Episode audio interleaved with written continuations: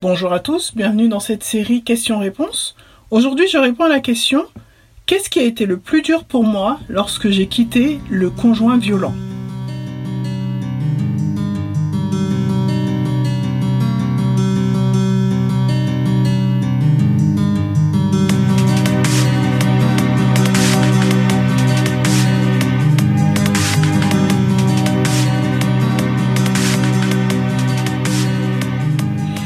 Qui a été plus dur pour moi dans un premier temps, c'est euh, le regard des autres sur ce statut de mère célibataire.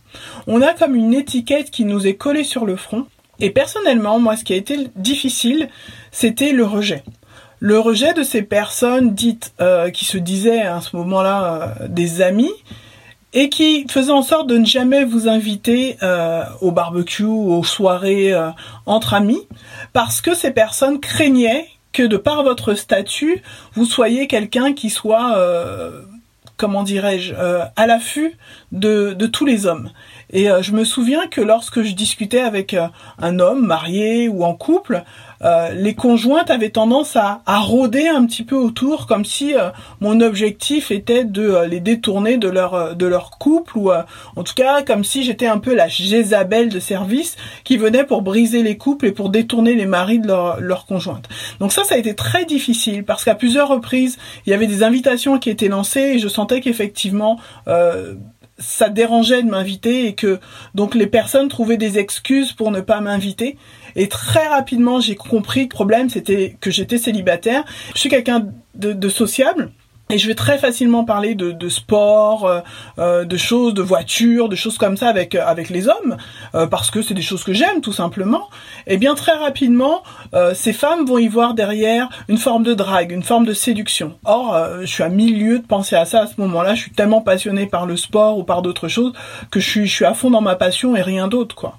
Et ça, c'est vrai que ça a été un moment très difficile pour moi parce que euh, vous sentez que vous dérangez d'une certaine manière.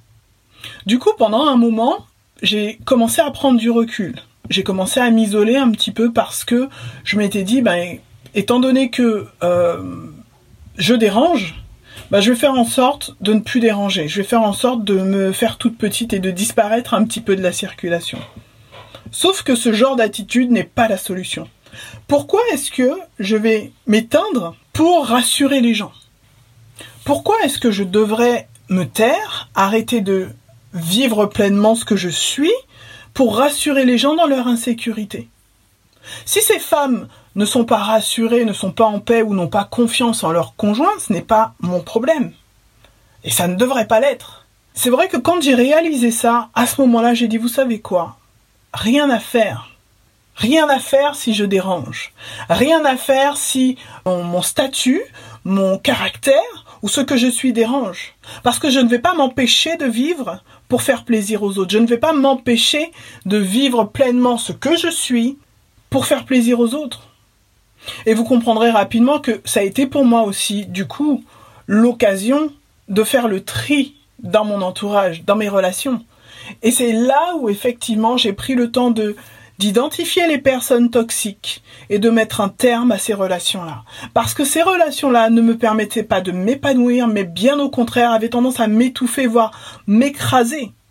Or, une relation, logiquement, une bonne relation, une relation saine, doit nous aider à nous épanouir, à nous faire grandir, à nous faire progresser.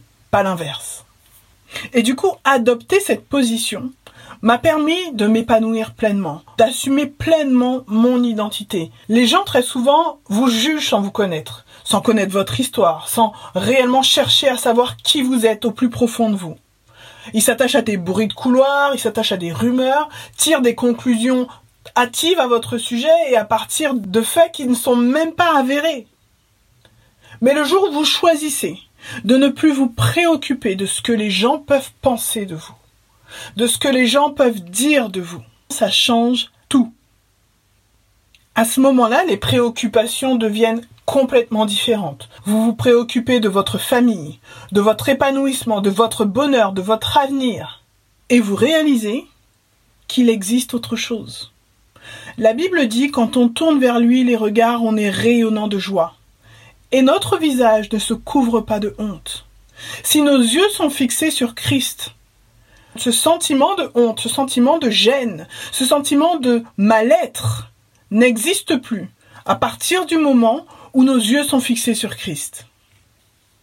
Personnellement, c'est ce qui a été pour moi le plus difficile, le regard des autres, ce que les autres pouvaient dire, ce que les autres pouvaient penser, de par le fait que je me retrouvais à nouveau mère célibataire. Mais clairement aujourd'hui, c'est quelque chose qui est totalement derrière moi, qui n'a aucun impact sur moi, parce que les gens peuvent penser et dire ce qu'ils veulent aujourd'hui, je n'en ai rien à faire. Aujourd'hui, ce qui compte, c'est ce que mon Dieu dit de moi. Parce que je suis celle que Dieu dit que je suis. J'ai ce que Dieu dit que j'ai. Et je ferai ce que Dieu dit que j'ai à faire. Je vous laisse avec ça. À très bientôt.